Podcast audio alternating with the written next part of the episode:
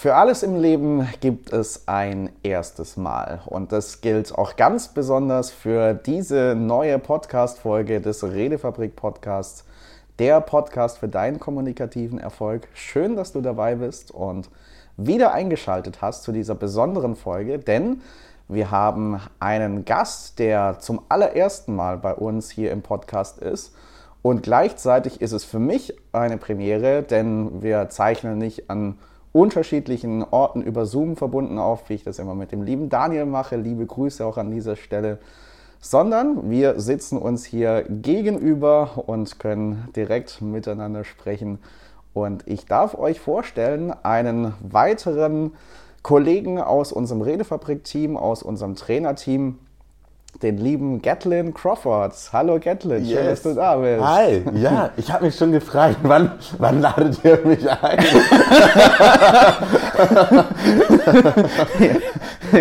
Nein, Spaß, ich freue mich hier zu sein. Ich freue mich, ja, mit dir einen schönen Dialog zu haben. An der Stelle auch liebe Grüße an alle Zuhörer und Zuhörerinnen. Ja. Ja, sehr cool, dass du bei uns bist, finally. Ja, wir haben ja schon aus dem Redefabrik Trainerteam den Benedikt, den kennt ihr ja bestens von YouTube, auch hier aus dem Podcast. Ihr habt den Thomas Herbst schon kennengelernt, der vor allem bei uns für innere Transformation zuständig ist. Und du, lieber Gatlin, du bist bei uns in der Runde Spezialist für das Thema High Performance. Yeah. Das klingt ja schon richtig gut. Äh, was verstehst du unter High Performance und warum ist das für dich ein wichtiges Thema? Okay. Okay, wir fangen mal folgendermaßen an. Ja. Und zwar mit dem zweiten Punkt. Warum ist ja. das für mich ein wichtiges Thema? Ähm, als ich elf Jahre alt war, war es wirklich so mein allergrößtes Ziel, professioneller Basketballer zu werden. Mhm. So, ich war damals gerade in Amerika, habe Weihnachten mit meiner Großmutter verbracht in Atlanta. Und äh, zu dem Zeitpunkt habe ich gerade in Deutschland angefangen, Basketball zu spielen. Und in Amerika ist natürlich aber Basketball nochmal ein ganz, ein ganz anderes Thema, eine ganz andere Größe. Und zu dieser Weihnachtszeit gerade war überall Plakate, Poster. Ähm, ich, ich, wurde so bombardiert und, und habe das erste Mal realisiert, okay, rein theoretisch könnte ich mit dieser neuen Leidenschaft, die ich damals entdeckt habe, ja vielleicht sogar Geld verdienen eines Tages mhm. und davon leben und das als Beruf ausüben. Und es hat mich sehr motiviert und dann kam ich auch mit 14 in die Jugendbundesliga. Im TSV Grundzagen in Kiel habe ich dort gespielt. Äh, liebe Grüße an alle Teammates und Trainer damals. Und äh, das war dann weiterhin mein Ziel, einfach diesen professionellen Weg weiterzugehen. Und ich hatte dann aber in zwei Saisons sieben Verletzungen Irgendwann habe ich auch aufgehört zu wachsen. Ja. Und ähm, ja, ich kam zu dem, zu dem Entschluss und das war natürlich viel, viel Reflexion, viel Überlegung, okay, ich mag nicht weiterhin diesen professionellen Sportweg gehen. Mhm. Stattdessen möchte ich den Weg in die Psychologie gehen. Und damals dachte ich, okay, es wird mehr Sportpsychologie und habe dann angefangen, Psychologie zu studieren im wunderschönen Hamburg, wo wir uns jetzt auch gerade noch befinden. Richtig, ja. Und ähm, ja, so kam ich dann irgendwie auch zu diesem Thema High Performance. Zwischendurch mhm. habe ich bei Gedankentanken, heute heißen sie ja Creator, ein Stipendium bekommen für eine Trainerausbildung. Also Führungskräfte und Management-Trainerausbildung hieß es, glaube ich. Und da hat sich der Weg immer mehr gebahnt, okay, die Positionierung, die mich interessiert ist, was machen Menschen anders, die eine enorme Leistung in bestimmten Lebensbereichen haben. Und mit enorme Leistung meine ich nicht unbedingt professionelle Fußballer, professionelle Basketballer, sondern ich meine einen Lionel Messi, ich meine einen Cristiano Ronaldo, mhm. ich meine einen Michael Jordan, ich meine einen Kobe Bryant, äh, ich meine eine, eine Beyoncé beispielsweise. Es gibt viele Sängerinnen, aber eine Sängerin zu sein, die sich über viele, viele Jahre on top of the world hält, das ist ein Unterschied. Genauso wie viele professionelle Sportler damit ihr Geld verdienen. Und dann gibt es dennoch einige, die sind einfach wirklich Legenden, die, die, die geben diesem gesamten Sport ein bestimmtes Gesicht, eine bestimmte Kultur, ein, eine bestimmte Stimmung. Und das hat mich interessiert. Und da bin ich dann in die Suche gegangen und in die, in, in, ins Studium und habe gesehen, okay, High Performance ist das, wie ich es nenne. Und eine Sache ist mir da aufgefallen und die ist ganz wichtig, wenn wir jetzt High Performance einmal definieren.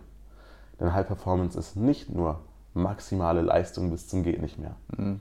Was viele Menschen in ihrem Alltag tatsächlich eigentlich wollen.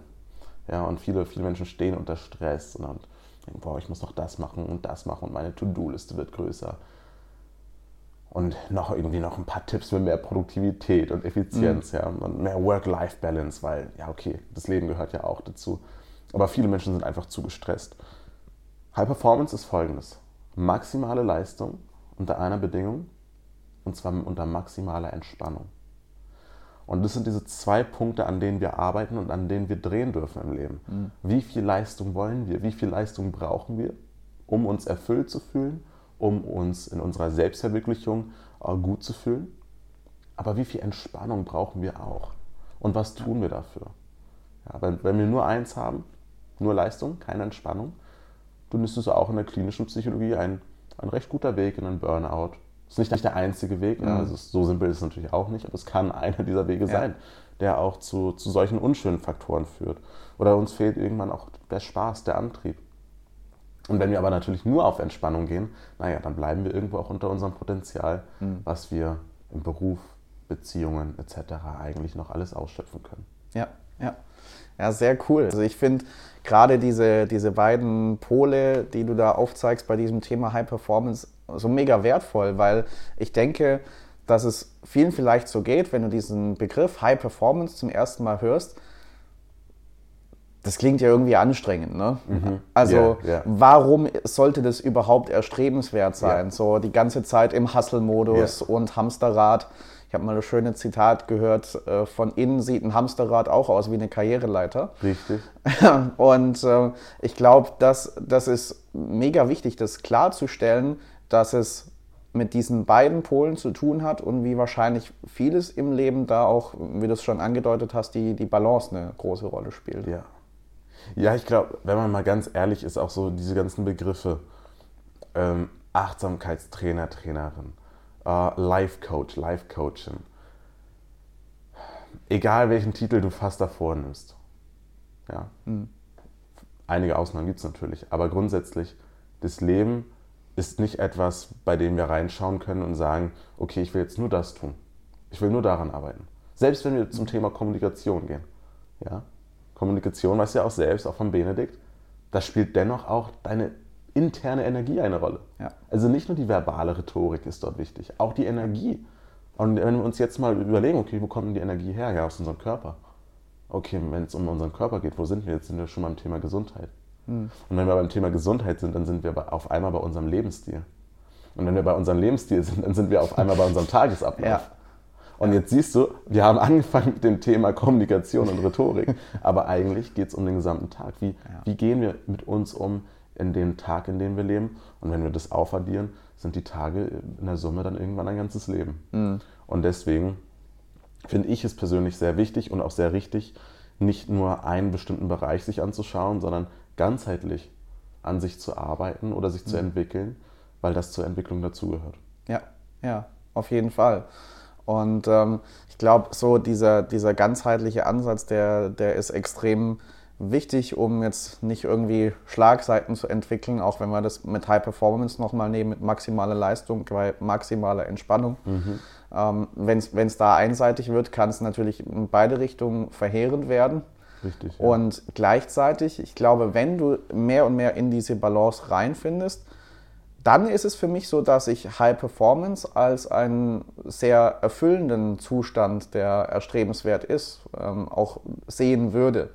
Weil auf der maximalen Leistungsseite, hey, wie cool ist das, wenn ich das meiste aus mir und aus meinem Potenzial raushole und auf der anderen Seite von der Entspannungsseite gleichzeitig nicht verlerne, das, das Leben zu genießen, die mhm. schönen Dinge zu genießen. Mhm.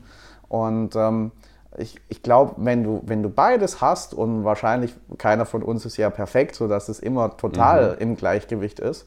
Und trotzdem finde ich, wirkt es in meiner Wahrnehmung so, dass es extrem erstrebenswert ist, in dieser Definition von High Performance, in diesen Zustand ja. zu kommen.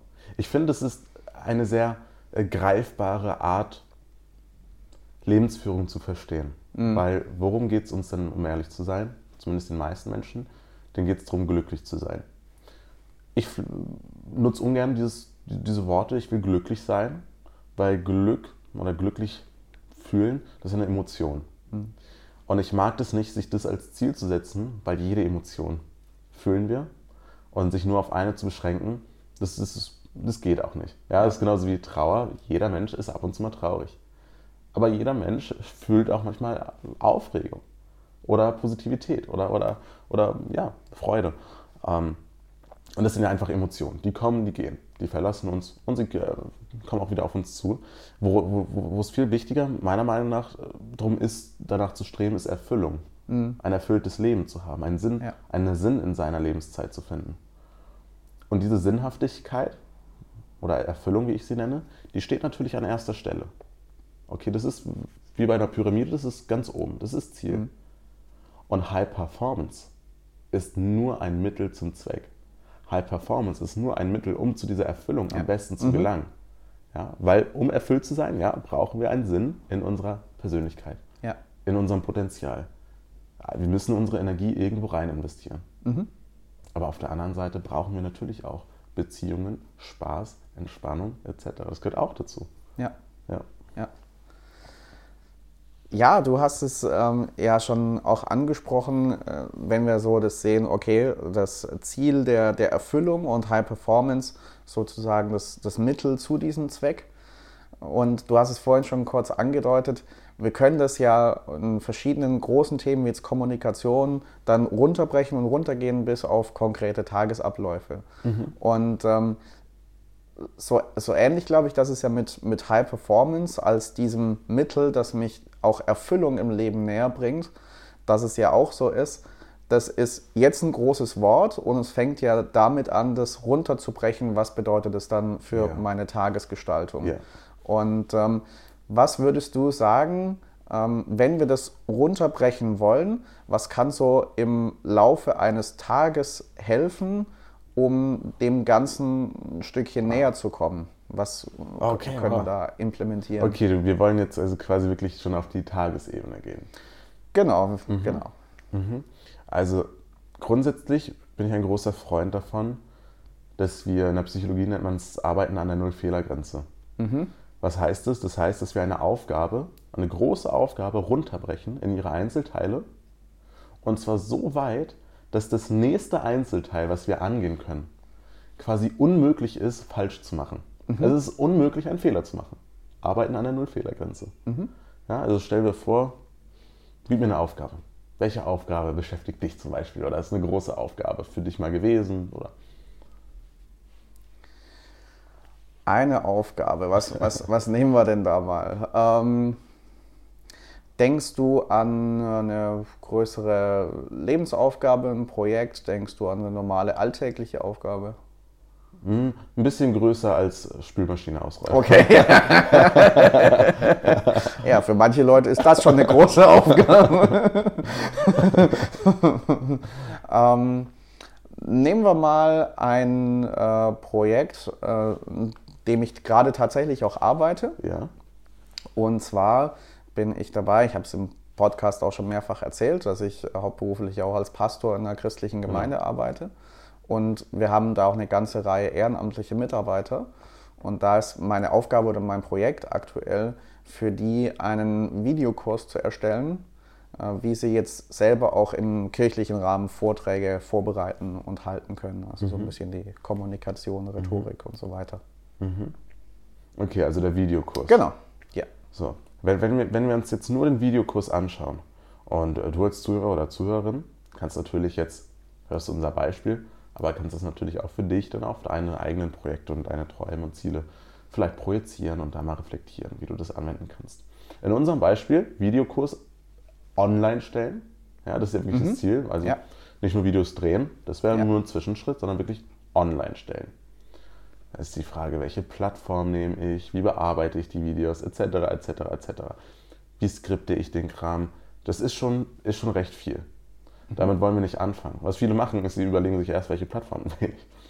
Was wir tun können für Arbeiten an der Null-Fehler-Grenze, wir gehen, gehen rückwärts. Okay, Videokurs online stellen. Das ist on top of the list. Okay, dafür brauche ich eine Plattform, dafür brauche ich Videos, dafür brauche ich ein Videoschneideprogramm. Davor bräuchte ich eine Kamera, also muss es irgendwie aufnehmen, bräuchte ich irgendwie ein Studio oder ein, ne? mhm. also auch darum müssen wir uns küm äh, kümmern. Ja. Dann, okay, ich brauche Inhalte. Ganz wichtig, ich brauche Inhalte. Hm, okay. Ich muss Inhalte also skripten. Okay, welche Inhalte skripte ich? Umfragen gegebenenfalls, was ist relevant? Hm. Als auch Brainstorming. So, die Möglichkeiten habe ich, um anzufangen, Inhalte irgendwie zu finden.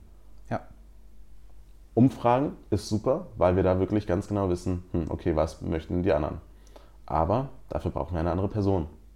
Und das ist Herausforderung genug, dass wir es noch nicht an der Null-Fehler-Grenze machen. Weil Arbeiten an der Null-Fehler-Grenze heißt ja, dass wir es wirklich jetzt machen können. Mhm. Egal, wo wir sind. So weit wollen wir es runterbrechen.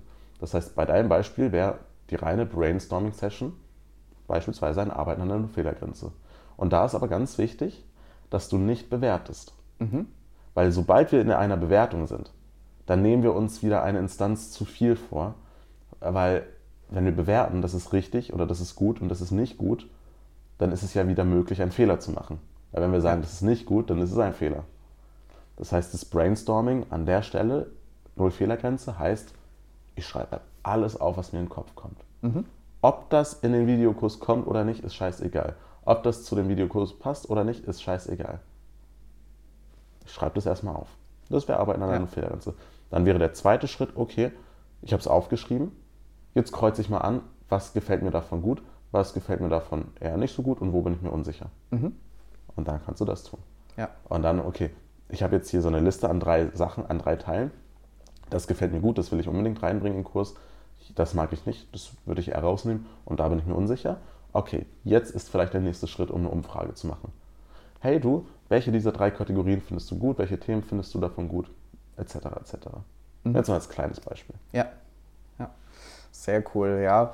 Also total gute Impulse, weil ich mir vorstelle, jetzt aus so meiner Wahrnehmung, wenn ich das so gedanklich auch mitvollziehe, damit brichst du es nicht nur runter, so dieses große Ziel auf die kleineren Steps, mhm. sondern ich komme ja auch in eine gewisse Handlungsdynamik rein. Ja. Und da entsteht dann auch ein gewisser Flow-Zustand, weil, genau. weil ich merke, okay, ich komme jetzt wirklich in ein Gelingen rein, in eine Wirksamkeit rein. Ja. Und äh, ich muss nicht erst ähm, die große Schwelle passiert haben, bis dann der nächste Schritt kommen ja. kann, sondern es sind viele, viele kleine Steps, die ich laufend auch tun kann. Ja, das ist, du hast das Wort Stichwort Wirksamkeit erwähnt ja. ne? und Flow. Und es ist so verdammt wichtig. Es gibt aus der Psychologie den guten Herrn Albert Bandura mhm. mit der Selbstwirksamkeitstheorie. Und dort gibt es auch die Erwartungs Ergebniserwartungshaltung. So, und jetzt schauen wir uns diese zwei Sachen mal an. Selbstwirksamkeit, ja, sprich, wie fähig fühlen wir uns in unserer Kompetenz, etwas auszuführen. Mhm. Ja? Wenn diese Selbstwirksamkeit, unsere, also unser Glaube an unsere Fähigkeit, etwas auszuführen, niedrig ist, werden wir die Sache angehen oder nicht? Eher nicht. Das heißt, wir bräuchten erstmal eine hohe Selbstwirksamkeit. Ja? Dass mhm. wir sagen, okay, ich bin fähig, brainstormen. Ich bin fähig, eine Umfrage zu machen mit Menschen. Das ist vielleicht noch leicht. Und deswegen wollen wir es so runterbrechen. Wo es schwer wird, ist, wenn wir uns riesige Ziele nehmen. Mhm. Wir dürfen ja große Träume und große Ziele haben, nur müssen runterbrechen, weil es gibt ja die Ergebniserwartungshaltung. Und der gute Bandura sagt, schau, wenn diese Ergebniserwartungshaltung nicht real ist, dann werden wir es ebenfalls nicht tun. Mhm. Also stell dir vor, du glaubst nicht, dass dein Videokurs überhaupt erfolgreich angehört wird oder geschaut wird. Ja, du glaubst mhm. nicht, dass dein Videokurs überhaupt Anklang findet. Aber das Ergebnis ja, findet keinen Anklang. Dann kannst du dich zwar kompetent fühlen, brainstormen, du kannst dich ja. kompetent fühlen, Umfragen zu machen, du kannst dich auch kompetent fühlen, die Videos aufzunehmen, aber du wirst es höchstwahrscheinlich auch nicht machen, weil du hast keine positive Ergebniserwartungshaltung. Mhm. Weil du denkst, ja, selbst wenn ich das habe, schauen sich die Leute eh nicht an. Ja. Und deswegen ist es wichtig, beides zu haben. Und das mit dem Ergebnis wird um einiges leichter, wenn wir das große Ergebnis runterbrechen auf kleinere mhm. Ergebnisse. Will Smith hat dazu auch mal eine kleine Story gebracht in so einem Interview. Da wurde er, musste er, glaube ich, mit einem Bruder oder mit einem Freund, ich weiß es nicht genau, sollte er seinem Vater helfen, eine Mauer zu bauen. Und äh, das haben die gemacht und gemacht und die hatten keinen Bock. Und dann meinte der Vater, hey Will, change your approach. Anstatt zu denken, boah, das braucht so lange und wir sitzen hier Stunden vor, um diese verdammte Mauer aus Ziegelstein zu bauen, scheiß darauf. Hm. Was du machst, worauf du dich konzentrierst, ist diesen einen Brick, diesen einen Ziegelstein so perfekt wie nur möglich zu positionieren. Und das ist alles. Ja. Ein Ziegelstein so perfekt wie möglich. Dein Bestes geben. Ob das Ergebnis, ob die Mauer perfekt ist, who cares? Ein Ziegelstein so gut wie du kannst. Und das sollte auch ein Approach sein, den wir in unserem Leben wirklich ähm, mehr integrieren dürfen. Mhm. Und deswegen ist das eine Sache, ähm, ein großes High-Performance-Habit, also eine Gewohnheit. Ja. Ich habe da so selbst so sieben Gewohnheiten gefunden, ja. bei denen ich sage, ey, die sind wichtig für High-Performance. Ganz, ganz kurz, das sind einmal Fokus, mhm. das ist Konstanz, Consistency. Mhm. Okay, es reicht nicht, eine Sache nur einmal zu tun. Ja. Openness, okay, Offenheit. So offen sein, viel zu lernen, von, von vielen Menschen zu lernen und auch offen sein für neue Perspektiven. Flexibilität in unseren Handlungen. Ja, wenn beispielsweise Herausforderungen kommen, hm, wie reagieren wir? Ist gut, wenn wir dort flexibel sind. Ja. Wenn wir mehrere Wege haben, ein bestimmtes Ziel zu erreichen. Dann fünftens Ownership. Okay, Verantwortungsübernahme. Nicht mit dem Finger auf andere zeigen. Nicht in die. Ah, wir dürfen in die Opferrolle gehen. Wir dürfen mit dem Finger auf andere zeigen. Wir dürfen auch am Boden sein und weinen. Und mal sagen, ey, nee, jetzt gerade nicht. Mir geht's mhm. scheiße. Es darf da sein.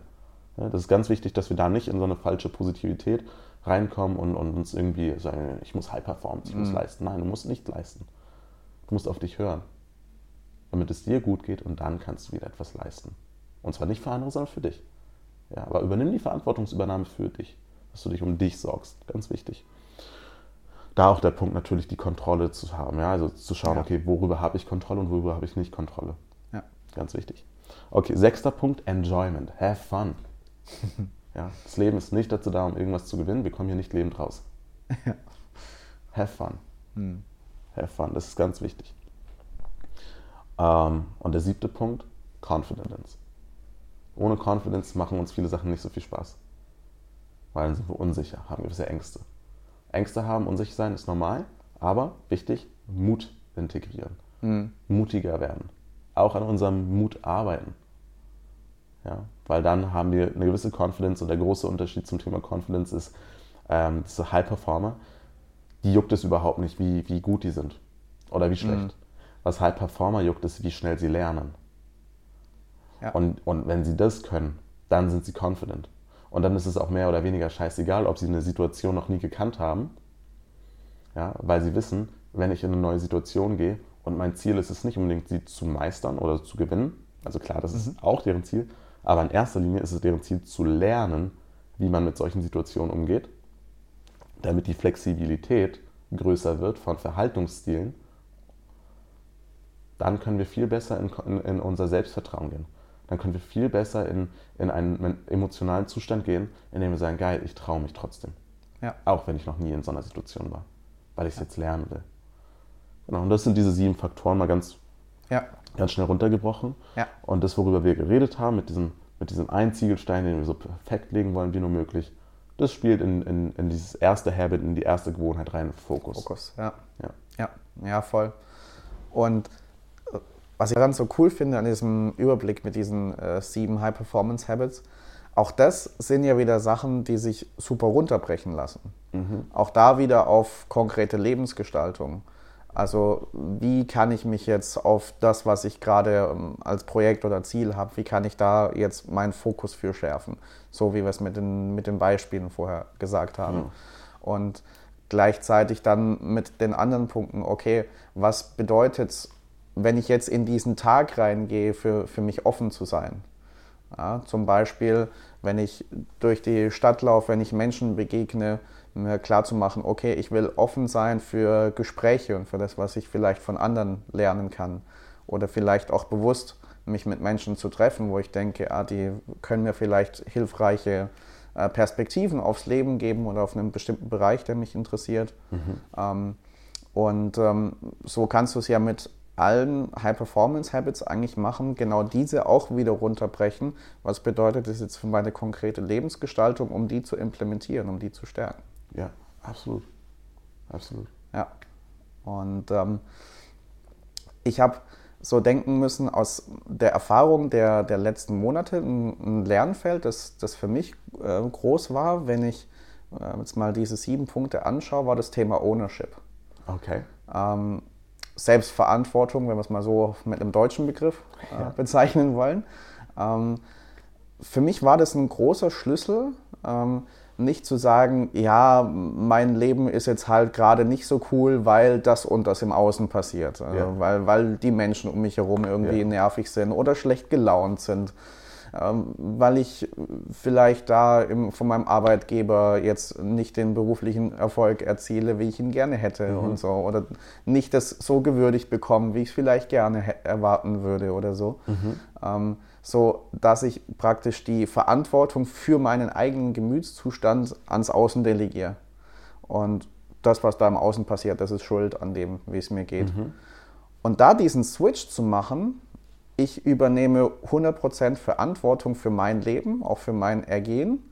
Und ähm, damit durchs Leben zu gehen, okay, ähm, wenn das jetzt im Außen gerade nicht so cool ist, was kann ich von meiner Seite aus tun, konstruktiv, um vielleicht da was zu ändern oder einen anderen Umgang damit zu finden, ja. für mich in meiner Innenperspektive. Ja. Und das hat für mich viel verändert. Und ich glaube, dass das, kannst du mich korrigieren, wenn du einen anderen Eindruck hast, aber ich würde schon sagen, dass ich, wenn ich so in die Gesellschaft schaue, ähm, jetzt auch in den letzten Monaten, in den letzten ein, zwei Jahren schaue, viele Menschen erlebt habe, die noch so im Außen behaftet sind von mhm. der Verantwortung für mhm. ihr Leben. Und diesen Switch zu machen, radikal in diese Selbstverantwortung zu gehen, ein riesen Step für sie wäre und auch viel verändern könnte. Ich stimme auf jeden Fall mit dir überein. Und ich sage dir aber mal Folgendes, meine Meinung. Mhm. Der Schritt im Außen, Sachen zu finden, die uns stören, das ist super leicht. Ja. Zu nörgeln, weil die Kassiererin oder der Kassierer nicht schnell genug war, mhm. weil da eine Schlange ist, weil Arbeitskollege, Kolleginnen irgendwie scheiße drauf sind. Mhm. Super leicht. Super leicht. Super leicht. Ich könnte dir auch, ich könnte dir auch Gründe geben. Hier in Hamburg scheint Ausnahmezustand. Heute mal die Sonne. Ja. Also, also wirklich, meine Augen sind das gar nicht mehr gewohnt. Ähm, aber guck mal, ich könnte trotzdem jetzt sagen, hey, das ist hier in diesem Raum, wo wir jetzt sitzen, aufgrund der Sonne echt unangenehm warm. Mhm. Sonne kacke. Mhm. Ja? Könnte die Sonne nicht ein bisschen bitte. Äh, wenn wir wollen, finden wir im Außen tausende von Gründen, warum es uns scheiße gehen könnte. Ja. Das ist leicht. Das, meiner Meinung nach, das größte Problem ist, wir sind oft nicht ehrlich zu uns selbst. Hm. An erster Linie. Und das ist der Punkt. Wir sind oft nicht ehrlich zu uns selbst. Und also ich, ich habe mein Unternehmen, mein Startup im mentalen Gesundheitsbereich, ja, mit einer Therapeutenvermittlung und oh, ja, was wir dann noch alles Schönes machen. Und, und auch da, sich mal einzugestehen, hm, vielleicht sollte ich in eine Psychotherapie gehen. Hm. Vielleicht sollte ich mit professionellen Experten zusammenarbeiten. Sei es Coaches, sei es Psychologen, sei es Psychotherapeuten, was auch immer. Vielleicht sollte ich auch mal mit professionellen Menschen zusammenarbeiten. Sich das einzugestehen, das ist eine hohe Form von Ownership. Warum? Ja. Weil das ist nicht schwach. Ja? Weil von mhm. außen diese Stigmatisierung, die mir so auf den Sack geht, ja. über Jahrzehnte.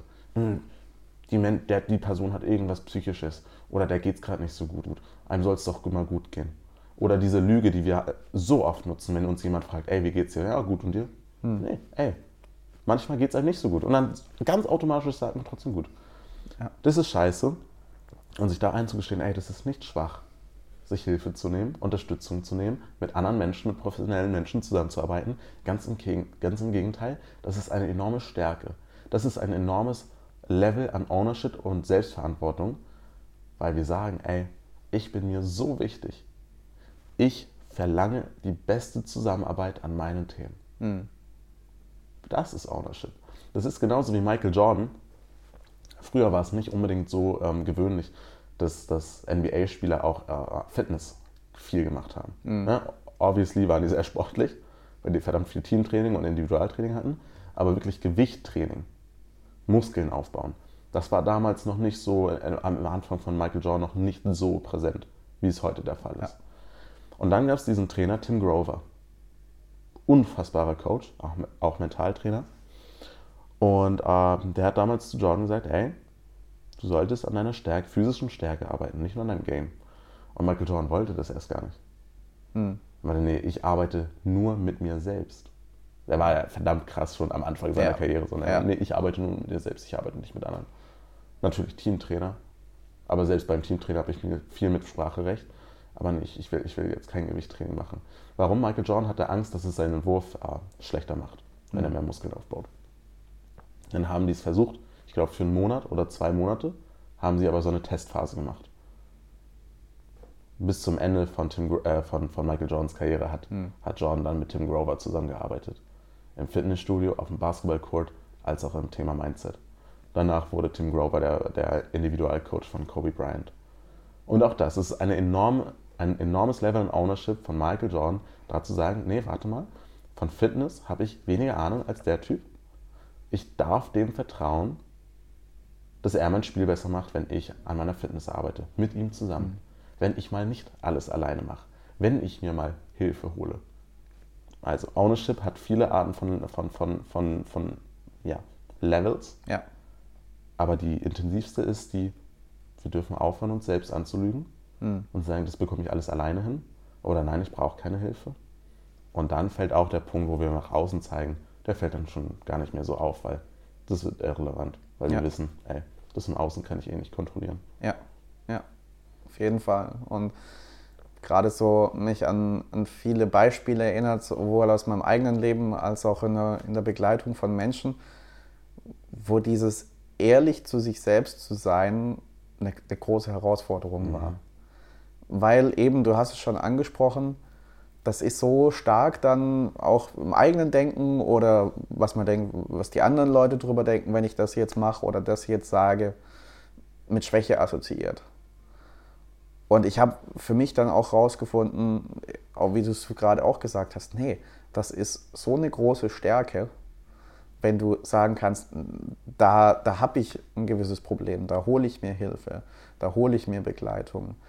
Und was, was ich gemerkt habe, für mich war es eine, eine Reise, Step by Step mehr in diese Ehrlichkeit zu mir selber auch hineinzufinden, weil als ich mal da ein Stück in die Richtung gegangen bin, habe ich gemerkt, ja, ich bin schon ehrlicher zu mir selber geworden mhm. und trotzdem merke ich so diese Tendenz, dass ich manche Zustände nicht so klar benenne, wie sie eigentlich waren oder wie ich sie im Innen eigentlich empfunden habe und so entweder in meinem eigenen Denken oder eine Konversation, eine Kommunikation nach außen so ein bisschen runtergespielt und beschönigt habe. Mhm. Also es war so ähnlich wie, war neulich in einem äh, Podcast, glaube ich, hat es der, der Kollege Tobi Beck mal erwähnt gehabt von einer Frau, die er gecoacht hat, die ein Problem mit Bulimie hat. Mhm. Und ähm, sie dann erzählt hat, dass sie dann an einem Tag in, zur Toilette gegangen ist und sich übergeben hat. Und Toby Becks unterbricht sie irgendwann und sagt, warum legst du mich eigentlich an? Und sie total verwirrt, was, was meinst du jetzt? Ich habe hab dich nicht angelogen. Du hast dich nicht übergeben. Du hast gekotzt. Du hast gekotzt, dir ging es richtig dreckig. Du lagst am Boden, dir liefen die Tränen. War es so? Und auch in dem Moment liefen ihr die Tränen und sage, ja, genau so war es. Mhm. Genau so war es, genau so habe ich es empfunden. Und das war dann wirklich diese ungeschönte Ehrlichkeit mhm. zu sich selber und mit dieser Situation. Und das war auch so eine Tendenz, die ich bei mir gemerkt habe, so irgendwie noch ein bisschen verharmlosen in der Kommunikation. So, so schlimm ist es nicht. Und gleichzeitig habe ich gemerkt, damit mache ich so mir innerlich nicht den Raum frei, so das, was jetzt wirklich im Innen ist, auch wirklich mal rauslassen mhm. zu dürfen und wirklich auch ehrlich mal beim Namen nennen zu mhm. dürfen. Und ich glaube, das ist dann nochmal der, der finale Step, äh, um diese, diese Ehrlichkeit zu finden. Ja. Ja, es sind, ich meine, wir alle, wir alle haben sogenannte, sogenannte Coping-Mechanismen. Mhm. Und es gibt verschiedene Coping-Mechanismen, wie zum Beispiel Verdrängung oder ja, wir pro, pro, projizieren es auf eine andere mhm. Person oder projizieren es auch auf, auf andere, mit anderen Gründen, mit anderen Intentionen. Mhm. Ähm, wir alle wählen, haben so unsere Wege, mit Sachen umzugehen.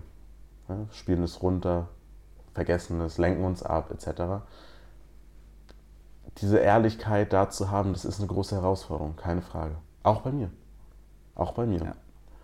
Aber ich finde es sehr sinnvoll und es ist auch einfach psychologisch, klinisch gesehen sehr sinnvoll, da genau hinzuschauen. Mhm. Achtsamkeit für sich zu, zu entdecken und zu merken, wann geht es mir wie und wie kann ich mich um mich kümmern, mich um meine Psychohygiene pflegen. So wie wir uns um unseren Körper pflegen und duschen und Hände waschen, im besten Falle. Ähm, genauso dürfen wir uns auch um unser Mindset kümmern und um, mhm. unsere, um unser Befinden. Und da ist der erste Schritt hinschauen. Ja, genauso Wäsche, sehen, oh Mist, auf meinem Pullover ist ein Fleck, ich packe ihn wohl lieber in die Wäsche. Mhm. So, das geht nur, wenn wir davor hingeschaut haben. Wenn wir nie mal hinschauen, wie sieht denn der Pullover noch aus, wenn wir niemals mal dran riechen, hm, ja, dann sehen wir das auch nicht. Dann packen wir vielleicht auch nicht in die, in die, in die Waschmaschine. Ähm, und genauso dürfen wir das auch bei, bei unserer Psyche, Psyche machen. Ne? Hinschauen und dass ich dafür die Zeit nehme. Auch da mal wirklich die Stille genießen und nicht betäuben mit, ich muss noch einen Podcast hören, ich muss noch ein Video schauen, mhm. ich muss noch ein Buch lesen. Also das ist meiner Meinung nach ein, ein falscher Weg der Persönlichkeitsentwicklung, sondern auch mal realisieren, Pause ist nichts Negatives. Pause ist etwas, wo wir reflektieren können. Pause ist etwas, wo wir neue Spannung, neue Energie rausfinden, wie ein Muskel. Ein Muskel wächst im Schlaf, in der Regeneration. Ja. Und genauso ist es auch bei unserer Psyche. Das ist ganz, ganz wichtig, dass wir uns da die Zeit nehmen. Ja, ja. Total cool, weil das in den Impuls äh, reinspielt, als du neulich mal in einem Live-Call bei uns im Charisma Mentoring über diese High-Performance-Habits gesprochen hast da war das für mich auch nochmal so ein eindrücklicher Impuls, als du gesagt hast, im Sport, im Profisport ist es so, Pause, Regeneration gehört zum Training dazu. Ah, ja, ja. ja das, das ist kein separater Teil. ja. Und wenn wir, wenn wir das auf unseren Arbeitskontext übertragen, das ist ja heute häufig sowas wie Pause ist ja komplett getrennt von Arbeit. Yes. Das hat ja eigentlich mit Arbeit nichts zu tun. Und deswegen versuche ich Pause so weit wie möglich runterzukriegen, mhm. weil sonst bin ich ja nicht produktiv. Mhm. Und ähm, das hat bei mir nochmal viel im, im Denken auch verändert. So nach dem Motto, das ist nicht getrennt von der Arbeit, sondern mhm. Pause gehört zu meiner Produktivität dazu. Richtig. Und wenn ich das wirklich auch gezielt mache und bewusst mache, in diese Pausen, in diese Regenerationsphasen zu gehen, wird das meine Produktivität nicht minimieren, sondern eher anheben. Auf jeden Fall. Das ist, du hast es schon erwähnt, ich will ja gar nicht zu darauf eingehen, aber für einen Zuhörer, Zuhörerin, gerne mal ausprobieren, plane dir, bevor du etwas machst, erst einmal ein, welche Pause du wann machst. Mhm. Weil, schau, auch da High Performance. Ja, Pause gehört zur Entspannung. Aber ganz wichtig, wir sollten es auch effizient und bewusst einsetzen. Sprich, draußen, vielleicht hört der ein oder andere Zuhörer, Zuhörerin hier gerade draußen, irgendwie ein Baum gefällt oder so. Hier ja. in Hamburg-Altschüler sind gar nicht so viele Bäume. Nee. Der eine, den es noch gibt, wird jetzt noch gefällt. Der genau jetzt gerade ja. gefällt. Aber äh, schau mal, dass du aktiv deine Pause planst, damit nicht Folgendes passiert, und zwar, dass wir Sachen machen und dann, oh, ich habe keine Lust mehr, ich lenke mich kurz ab. Und dann unser Handy nehmen, das Instagram durchscrollen oder äh, WhatsAppen oder was auch immer und dann jetzt die Ausrede damit natürlich haben, ja, das ist ja nicht wichtig, dass ich eine Pause mache. Hm. Ja, es ist wichtig, dass du eine Pause machst, aber es ist nicht sinnvoll, dass du dich nur ablenkst. Ja. Das ist eine Differenz. Das ist ein Unterschied zwischen ich arbeite ein bisschen, schau dann wieder aufs Handy, schau dann mal in die E-Mail, schau dann mal dahin und noch immer das. Und das ist ja Entspannung? Nein. Entspannung ist, du sagst dir davor, da halbe Stunde, da zehn Minuten, da fünf Minuten, da eine ganze Stunde. Ich arbeite nur bis 18 Uhr. Ich nehme nichts von der Arbeit mit nach Hause. Oder wenn, dann nur bis da. Und ich darf und werde auch ganz klar meine Grenzen zeigen. Das ist viel, viel sinnvoller und viel effizienter, als stückweise sich ablenken zu lassen und dann die Ausrede damit natürlich zu haben, ja, das ist ja Pause und wichtig. Ja, ja. Ja, Gatlin, ich merke schon äh, bei dem vielen Guten, was wir jetzt besprochen haben, also es geht eigentlich nicht anders, du musst irgendwann wiederkommen. Yes, yes, gerne, gerne. Weil es, es würde noch so viel geben, wo ich äh, Bock hätte, mit dir noch drüber zu reden, auch über die ganzen anderen Punkte, die wir im Überblick vorhin kurz mhm. erwähnt haben. Da gäbe es sicherlich noch viel Spannendes zu ergründen. Und äh, ich würde sagen, das machen wir dann ein andermal wieder. Mhm. Und ähm, ja, finde es cool, dass du dir die Zeit genommen hast, bei uns zu sein im Podcast und freue mich, dass ich die Tage jetzt hier bei dir verbringen darf. Yes. Denn äh, wir verfolgen heute ja noch ein anderes High-Performance-Habit, den Genuss. und das haben wir auch schon getan. Enjoyment, exactly. Exactly. Mit einem schönen Eiskaffee am Morgen. Richtig, richtig. Und heute Abend wird noch gepflegt Fußball geguckt. Richtig. Ja, sehr, sehr schön und äh, ich hoffe, ihr, liebe Hörer, macht euch auch noch einen richtig schönen Tag. Ich hoffe, der Genuss kommt auch bei euch nicht zu kurz und ich hoffe auch, dass ihr diese Folge genossen habt. Schreibt uns gerne eure Gedanken, eure Fragen, euer Feedback zu der Folge und insgesamt zu unserem Podcast.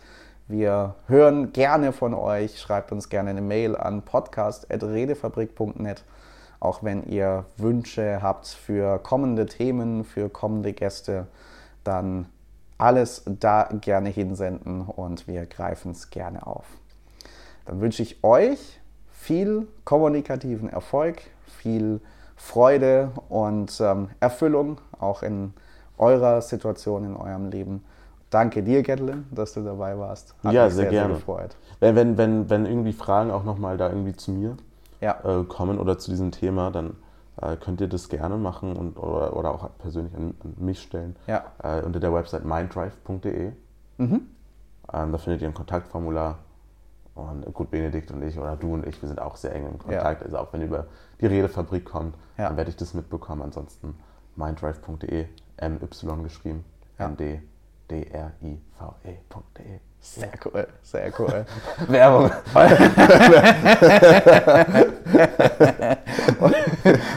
und sonst, wenn was in unser Mailpostfach beim Podcast kommt, drucke ich es aus und fahre nach Hamburg und bringe es dir vorbei. Dankeschön. Ja. Na, ansonsten hätte ich gerne Brieftauben. Ja, genau. Also das ist ein optimales Level. High-Performance-Tauben. Richtig, richtig. Sehr, sehr cool. Vielen Dank, lieber Gatlin. Vielen Dank an euch da draußen fürs Zuhören und bis zum nächsten Mal beim Redefabrik Podcast, der Podcast für deinen kommunikativen Erfolg. Macht's Ciao. gut.